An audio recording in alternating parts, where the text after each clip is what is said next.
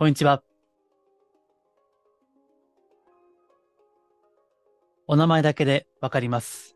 波動カウンセラーの林明宏です。人のオーラや物のエネルギーをお名前だけで感じ取る能力をベースに、スピーチャー的なカウンセリング、ヒーリング、タロットリーディング、守護霊リーディングなどを行っています。今回もマジスピラジオよろしくお願いいたします。今回のテーマですね、えもう YouTube では画面が映っていますけども、今流行りのチャット GPT ですね。え聞いたことありますでしょうか？チャット GPT。まあ AI ですね。人工知能ですね。まあ最近流行っているものですけども、えー今回ですね、これを使ってスピーチャルとは何かということですね。このチャット GPT に答えていただこうということですね。まあ流行りのタイムリーな企画ですね。一回ちょっとやってみたかったんですけどね。で、今日はいつもは、これ毎週金曜日にアップしてるんですが、もしかしたらちょっと早くいつもよりなるかもしれませんし、まあ通常通りになるかもしれません。えそれはその時の、判断ですね。はい。えーっと、ではですね、今日ちょっと気軽に撮ってますので、まあ、早速行きましょうか。まあ、告知も、あの、なしで行きましょう。はい。えーチャット GPT は、まあ、これいろんな質問を入力するとですね、えー AI がですね、答えてくれると。で、このチャット GPT は、専門的なことはわからないんですけども、えーかなりこう、自然言語、人間の通常の言葉に近い、まあ、自然なものですね。そういった感じで、え回答してくれるということで、まあ、最近いろいろね、記事、今一般的にももう広まっていきつつあると思いますが、えー今回ですね、えーこれをスピーチャル、もろもろですね、どういう回答をするか、えーそしてその回答を見て、まあ私は一応専門家ですから、まあどう感じるかみたいな話ですね。えーなので今日はですね、まあ音声でもいいんですけど、音声だけでもいいんですが、まあもしよければ YouTube ご覧いただいた方が、実際の回答ですね、文字情報に載っていますので、えーわかりやすいかなと思います。はい。あ、今日はですね、えっと、まあ、久々に顔出しをしようかなと、なんか思っています。なんか、みんなと一緒にこう、見ていくような感じですね。えーちなみに今日はメガネは、これは PC メガネですね。えーちょっと最近ちょっと 目がですね、えー疲れることがあるので、まあ、えー特に、あの、視力が悪いわけじゃないんですけども、PC メガネを使っています。はい。えーではですね、早速行きましょう。え、チャットで、えースピーチャルとは何ですかということを聞いてみたところ、え結果ですね、ちょっとそのまま読んでいって、ちょいちょい、えー意見を挟んでいきます。スピーチャルという言葉は、霊的な、精神的な、または宗教的な意味を持ちます。それは、肉体的な現実や物質的な世界に対する超越的な現実や存在、または内面の自己を含むより深い次元に関連することを指します。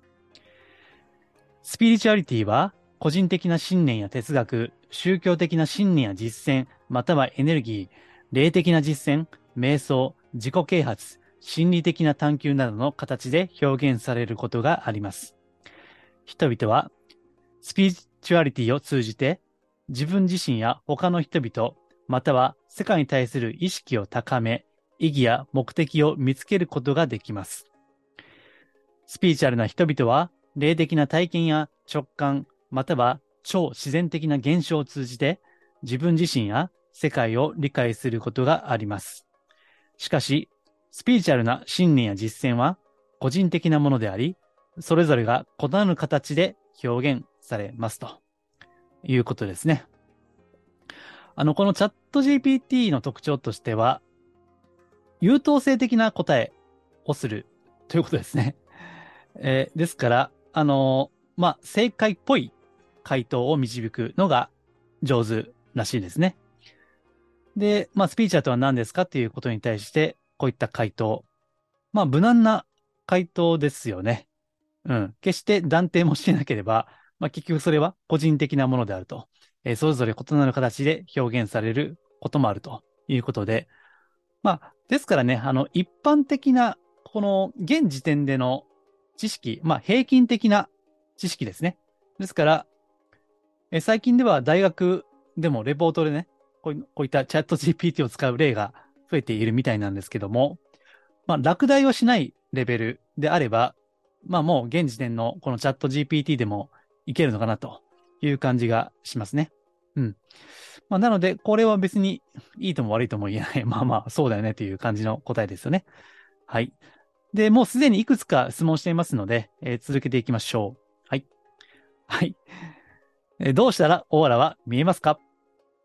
という質問に対して、チャット GPT の答え。オーラは人や物体の周りには見えないエネルギー場として存在します。一部の人々はオーラを肉眼で見ることができますが、それは訓練された観察力や直感力によるものです。オーラを見るための方法の一つは、目を開けたまま明るい背景に向かって人を見つめることです。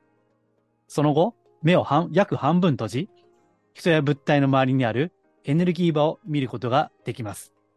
オーラは通常、人や物体の周りに色の体状の輪郭として現れます。うん。オーラを見るためには訓練が必要であり、正確な観察力と直感力が必要です。一部の人々は、瞑想や他のスピーチャルな実践を通じて、オーラを見ることができるようになることがあります。また、オーラを捉えるために特別なカメラや機器を使用することもできます。ただし、オーラの存在や色彩は科学的には証明されておらず、スピーチャルな信念に基づくものであることに留意する必要があります。ということですね。えー、私は肉眼では見てないですね あの、肉眼では見てないんですよ。だからこういうとこですよね。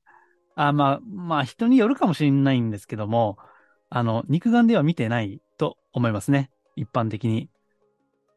えー、厳密に言えばですね、あの、まあ、この額の第三の目ってね、よくあの、サードアイなんて業界では言われますけども、まあ、そこでこう見ているんですね。だから肉眼というこう、第一カメラではなくて、まあ、いわば第三の目というですね、えー、こう、第二カメラで見てる感じですね。まあ、少なくとも私はそうですね。うん、だからね、こういったのがこう、チャット GPT だと答えっぽいんですよね。ぽいけど、なんか厳密に言えば違うと。だから、やっぱりこう、詰めていく作業というのは、現段階では、まあ、人間の作業なんだろうなと。で、そこにも、そこにこう人間しか成し得ない、まあ、創造性、クリエイティビティがあるわけですよね。はい。まあ、あくまで、まあ、まあ、間違ってはいないけど、うん。まあ、オーラを見るためには訓練が必要であり、うん、まあ、訓練してもまあ、わかんないとはわかんないんだよなという 感じですよね。で、あと、この、えー、目を開けたまま明るい背景に向かって人を見つめること。うん、まあ、これもね、うん、まあまあ、こ、間違ってはいないんですけど、オーラといってもいろんなレベルのオーラがありまして、だからこれは、その、まあ、専門的には、エーテルですね。エーテルと言われるような、一番こう、肉体に近いオーラですね。まあ、それを見るんであれば、えー、この方法でもまあいけるのかなと思いますけども、えー、それをもってオーラのすべてではないわけですね。だからまあここにも、えー、オーラの存在や色彩は科学的には証明されておらずと、まあ、書いてる。まあこれは正しいですよね。えまた、私も過去何個か、何回かやったことありますけども、オーラを捉えるために特別なカメラや機器、まあオーラビジョンって言われる機器とか、まあ、あとな、んて言ったかな、ちょっと名前忘れましたけども、うん、過去にそれを、うん、機械でね、映したこともあります。ただまあ、その映してるそのオーラもですね、えあくまでその機器が捉えている色彩であって、まあそれが全てではないということですね。うん。だからまあこれも、まあ、あた、うん、近からず遠からずの答えっていう感じですね。まあでも、ね、AI で現段階でここまでいけるっていうのは、まあこれはこれで一つ、うん、なかなかいいなと思うんですよね。はい。じゃあ次行きましょう。なぜスピーチャルは怪しいと思われることがあるのですか？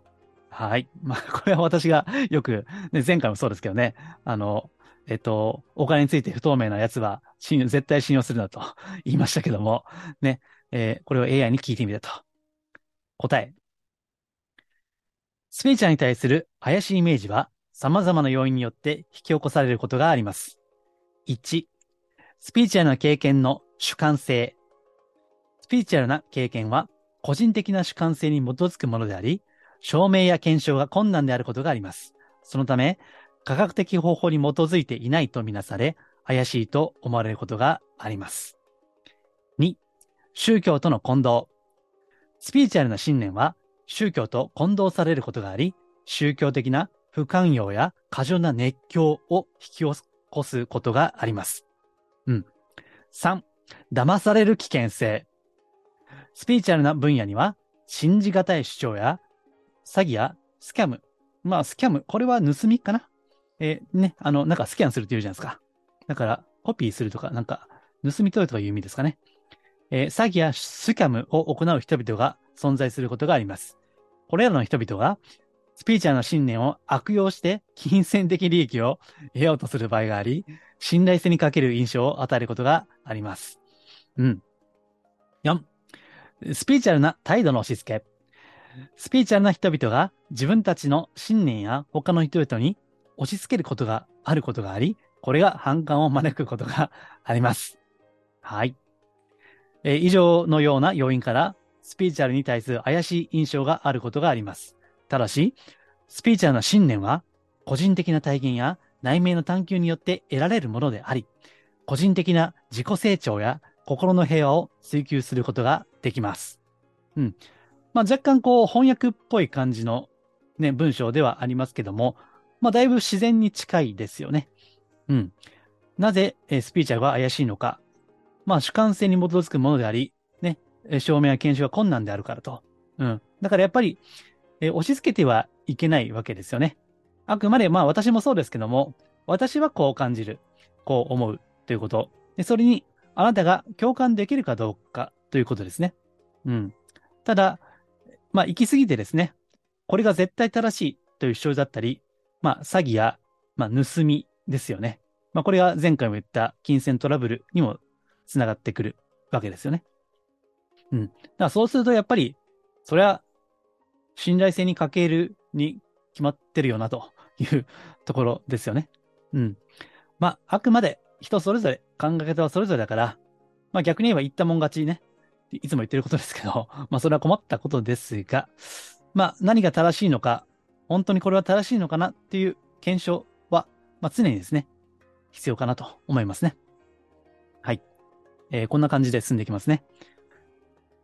地球はそのうちアセンションするのでしょうか？えー、アセンションですね。これ前回のですね、メルマガで実は取り上げたんですけどね。まあブログでは、えー、過去に記事もいくつかありますけども、うん。まあちょっとアセンションについて聞いてみた結果、チャット GPT の答え、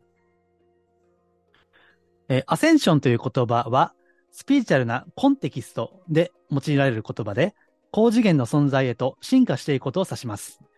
一部のスピーチャルな信仰や教義では、地球そのものがアセンションすると信じられています。うん。しかしながら、ここちょっと面白かったんですけどね。科学的な見地からは、地球自体がアセンションするということはありえません。はい。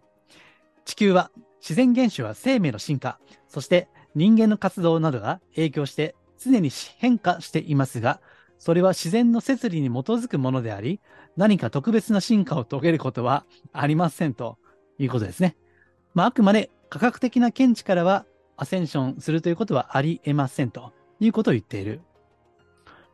ただし、えー 失礼。人間の意識や行動が変化し、地球環境や社会がより持続可能で平和的な方向へと進化することは現実的に可能なことです。うん。人類がより高次元の存在へと進化することができるように自分自身を改善し、愛や共感の意識を持ち続けることが大切だとされています。うん。まあ、これは実はですね、えその前回、あの、アセンションについて、え書いたメルマガの中では、えちょっと、えっ、と、うろ覚えですけども、え、確かですね、まあ、アセンションというのは、うん、その、今の人類社会の中にある対立や紛争ですね。まあ、これを、スピーチャー的な用語では分離と言っていますけども、まあ、それが限りなくゼロになるということですね。まあ、これを私は、あの、こうなんか、アセンションというのは、その、高次元波動とか、やれ7次元だ、9次元だ、11次元だとかね、よくわからんことじゃなくて、その想像ができないことではなくて、あくまで到達しうる、イメージできる範囲としては、この争いや対立が限りなく少なくなり、そして、え差別ではなく区別ですね。えお互いの区別をお互いが許容し、理解し合うということですね。だからまあ、そうしたとき、おそらくは、アセンションというのが現実的にね、えー、実現、成就されるんだろうということを思うわけです。うん。だからまあ、あの、このチャット GPT の答えというのは、うん、まあ確かにそうだなと、ここは思いますね。うん。すごいでしょ？あの、結構だから優等生的な回答するんですよね。うん。はい。で、そもそもアセンションとは何なのですかということも突っ込んで聞いてるんですが、まあまあこれはいいかな。ちょっと飛ばしますね。はい。えー、そして、はい。え次。えー、インチキなスピーチャルはどうしたら見抜けますか？はい。えー、これは私も過去にですね、えー、何個もブログを書いて、えー、この音声配信でもですね、えー、何回か回答したことがあります。うん。まあ、チャット GPT はどう答えるか。スピーチャーな世界には信頼できる人々がいる一方で、中にはインチキや詐欺的な人々も存在します。以下はインチキなスピーチャルを見抜くための一般的なポイントです。うん、全部で4つある。1、絶対的な真実を主張する。スピーチャーな世界は個人的な信仰や経験に基づくものであり、絶対的な真実が存在するわけではありません。インチキなスピーチャルは自分たちが唯一の真実を持っているかのように主張することがあります。まあそうですね。えー、宗教でもそうですね。うん。そして2番。これさっきも出ましたね。高額な報酬を求める。インチキなスピーチャルは高額な料金を請求し、金銭に執着する傾向があります。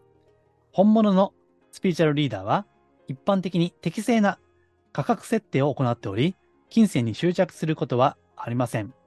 はい。まあ、おっしゃる通りですね。まあ、ただまあ、適正な価格っていうのは、これまた難しいですよね。まあ、私もこれ悩むんですけど、何が適正かっていうのは、まあ、人それぞれですからね。うん。うんうん。なるほどね。まあ、面白いですよね。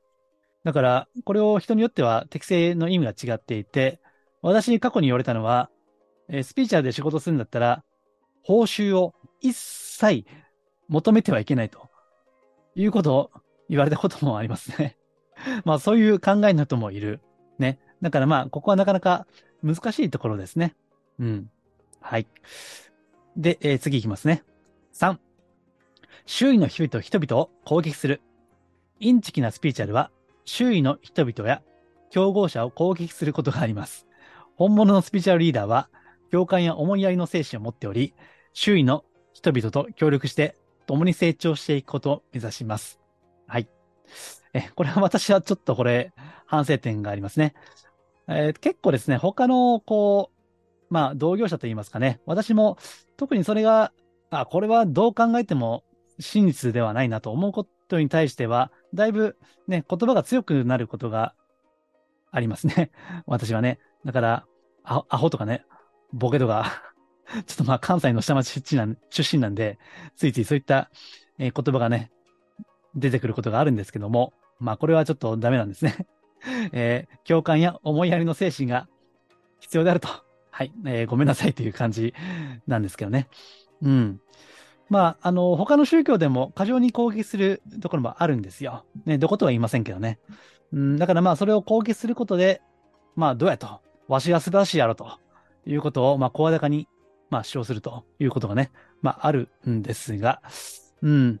まあ、なかなかね、あの、その、批判を自分に向けて果たして、え自分自身が本当にね、できているかということが常に自問自答する必要があるかなということは思いますよね。はい。では次、最後、4番目。不合理な主張をする。うん。インチキなスピーチャルは、科学的な根拠のない不合理な主張をすることがあります。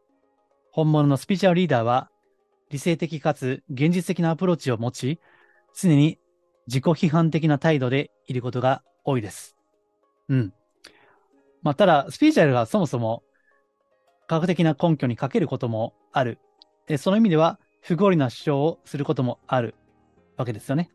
まあ、そこは難しいところで、ですから、やはりまあ、いつも私言ってますけどね、地に足のついた現実的なアプローチ、そして、え常に、まあさっきも自分で言いましたけども、えー、自己批判的な態度ですね。まあそれは本当に必要ですね。まあそれを書いてしまうと、ね、あの、調子こいてしまうとですね、まあ波動というのは重たくなってしまうというのは、まあしょっちゅう言ってる通りですね。まあただね、まあ自分自身が本当はこれは、えー、人の振り見て、我が振り直すべきことなんですね。うん。まあ、これらのポイントに留意することで、インチキなスピーチャルを見抜くことができるかもしれませんと。うん。かもって言ってるんですよね。結構ね、チャット GPT はね、かもとかね、あの、言葉を濁すこともありますね。まあ、断定はしない。まあ、いいか悪いかわかりませんけどね。うん。で、えー、しかし、最も重要なのは、えー、自分自身の直感や内なる声を信じることで、うん、自分自身が正しいと思うものに従うことが大切ですと。まあそうですね。まあこれは本当にそうですね。最終的には自分で直感で決めるということですね。はい。えー、っと、あとどうしようかな。あとね、えー、っと、いくつかあるけど、えー、じゃあもうちょっといきますか。遠隔ヒーリングは信じるに値するものでしょうか？科学的に証明されているのでしょうか？というですね、そういった質問を投げてみたところ、遠隔ヒーリングという言葉は遠く離れた場所にいる人を対象に行われるヒーリングのことを指します。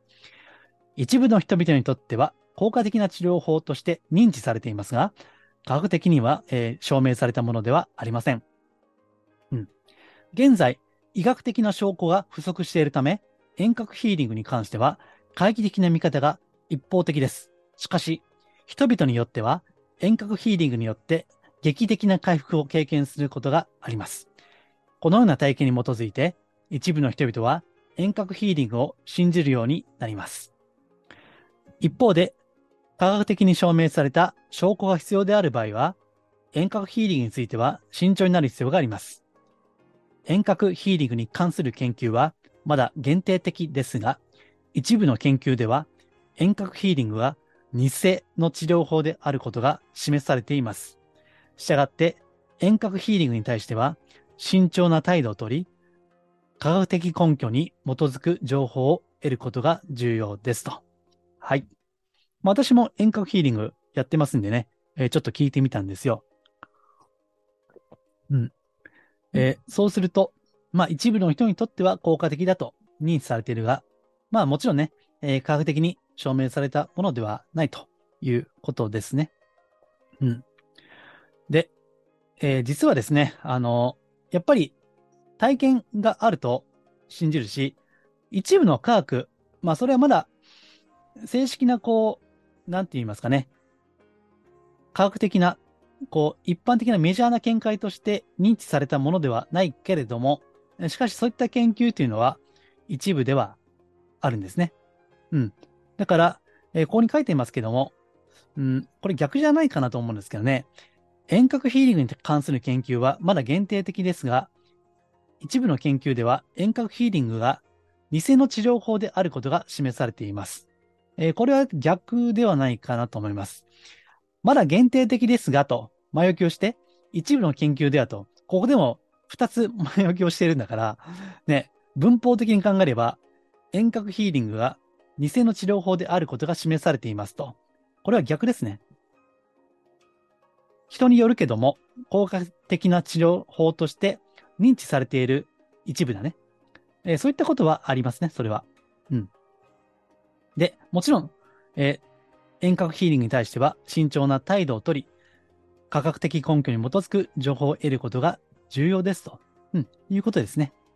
だからまあ、私もやってますけどね、まずは体験してくださいということで、なんで、あの、私はメールマガジンでは無料でね、えー、もう200、200回以上やっているんですけどね。まあ、それで、えー、ここに書いていますように、体験として、あ、本当にこれ、あるんだなと。えー、少なくとも、自分自身にとってはあるということですし、まあ、ここでは詳しくは言いませんけども、えー、劇的な回復を経験することも実際はあります。それはね。うん。だからこの辺が難しい。うん。まあ、さっきもあったように、内なる声とか直感に従ってご判断くださいということですよね。うん。はい。えっ、ー、と、あとね、どうしようかな。じゃあこれでもう30分ぐらい喋ってると思いますので、えー、最後にしましょう。これを。死後の世界は本当に存在するのでしょうかうん。まあ定番ですよね、スピーチャーでは。答え。死後の世界の存在については、宗教やスピーチャルな信念によって考え方が異なります。科学的に証明されたものではありませんが、多くの人々が死後の世界の存在を信じています。一部の宗教では、死後の世界が明確に描かれています。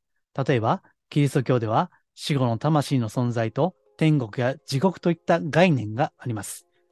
ヒンドゥー教や仏教では輪廻転生という考え方があり、人々は死後に再生されると信じられています。スピーチャーな信念によっても死後の世界が存在すると考える人がいます。一部の人々は死後に魂が別の次元に存在し、肉体を離れた状態で経験する世界があると信じています。しかし、科学的には死後の世界の存在を証明することはできていません。現在の科学技術では死後の世界について直接的な証拠を得ることはできていません。したがって死後の世界の存在については個人的な信念や宗教的な信仰によって考え方が異なることになります。うん。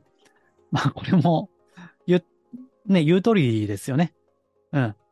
信じてはいるが、科学的に証明されているわけではないし、まあ、ここは私も慎重でして、え亡くなった方の、まあ、いつも冒頭で言ってるお名前だけでわかりますので、亡くなった方も名前を聞けば、まあ、今のその波動、オーラですね。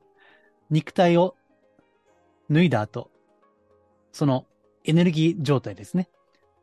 まあそれはあくまで私のこう感覚で見ているわけですが、まあそれはもちろん科学的には証明されていないんですけどね。ただ、あの、その方のね、死後の波動を拝見して、あ、この方こういった性格ではなかったですか？ということをね、聞くと、あ、そうです、そうです、というね。まあそういったこう反応をいただくのでね、まあ、そこで、あ、この人はある程度わか、見えてるんだ、という信頼をしていただいて、まあだからこそこういった、まあ仕事もね、え、成り立っているわけです。ただ、私がその死後の波動ですね、え、それがわかるからといって、でそれじゃあ死後の世界はあるんだ、ということを断定することも100%はできないんですね。それは。うん。まあ私はね、まあ、あるじゃないかなと思ってるけど、別に私自身が実際に死んでいるわけではない。あくまでまだ生きてる側の人間ですから、あ完全に死後の世界を垣間見ることはできない。えー、よくね、あの、臨死体験等でですね、まあ、三途の川を渡ってみたいな、あそういったことを語る。ね。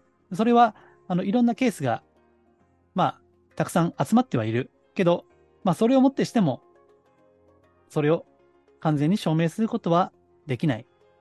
うん。まあ、とはいえですよ。とはいえ、やっぱり存在を信じるからこそ、ね、天国とか地獄とかいう、ね、これは概念と言ってますね。うん、これは真実ではない。まだね、あくまで概念である。そういった考え方である。うん。これもまた本当にそうなのか、いいことをすれば天国に行くのか、悪いことをすれば本当に地獄に落ちるのかっていうね。まあ人情としてはそうやってほしいなという部分はありますけども、本当にそうかということは、うん、安易に答えを出さないでね、あくまで理性的に、それこそ科学的に検証をしていく必要があるんじゃないかなと、うん、いうふうに思いますね。はい。うん。まあこんな感じですかね。もう30分ぐらい多分喋ってるんで、えー、今日はこの辺にしときましょう。他ね、まあ人生の意味とは何ですかとまあ、いろいろ聞いてみたんですけど、まあ、詳しくはですね、えー、これ、あの、アカウント作るのは非常に簡単ですので、まあ、あの、検索してやり方調べればあすぐできますんで、いろいろ遊んでみると面白いかなと思います。例えば、さっきやったんですけど、カレー、美味しいカレーの作り方を教えてくださいと言ったら、やっぱりね、いい感じのレシピが出るんですよ。だからね、あの、そういった日常的なレベルで使うのは非常に便利かなと思います。うん。まあ、それは別にね、美味しいカレーの作り方で真理をこう、議論するね。神の存在証明じゃないんだから議論する余地はないわけですから、まあ、そういったのだったらいいんですけども、まあ特にこれがスピーチャーな目に見えない世界だったり、あるいはですね、まあこれはちょっと、まあちょっとクローズな、あの、メルマガでもしかしたら出すかもしれませんが、政治的な部分ですね。えー、これについてはですね、ちょっと、まあさっきもやってみたんですけど、ちょっと微妙な、あの、答えっていうのが返ってくる。ね。もちろんこれも思想信条が右左、ね。違うわけですから。まあなかなか難しいんですよね。だから、より込み入ったことについては、まだ、そのチャット GPT、まあ人工知能というのはこれからまだまだ学習を積んでいく必要があるのかなと思うんですけども、まあ日常的なレベルにおいては、だいぶ優秀な、あの、これおもちゃですよね。本当に。本当に、あの、面白いおもちゃだなと思いますので、まあ遊んでみるといいのではないでしょうか。はい。ということで、今回は今流行りのチャット GPT を紹介して、まあスピーチャー的な基本的な概念について、えー、解説してもらいましたという内容でした。あんまり参考にしない方がいいと思いますね。まあ、いつもご参考になれば幸いですと言ってるんですが、これは、まあ、あんまり参考にしない方が、うん、いいかなと、うん、思いますね。もう本当にもう、もう小さな参考程度ですね。はい。というレベル感でいいのではないでしょうか。このマジスピラジオは、真のスピーチャル、また、脱お花畑スピーチャルをテーマに配信をしています。より、えー、詳しい内容だったり、えー、ちょっと、まあ、なかなかブログとかこの音声配信では言えないことについては、メルマガで出すことがあります。えー、よければ、えー、私のホームページ、マジスピをご覧いただければですね、えー、検索すれば出てきます。まあ、いろいろいろんな箇所からご登録いただけますので、よければご覧いただければと思います。では、今回は以上です。ありがとうございます。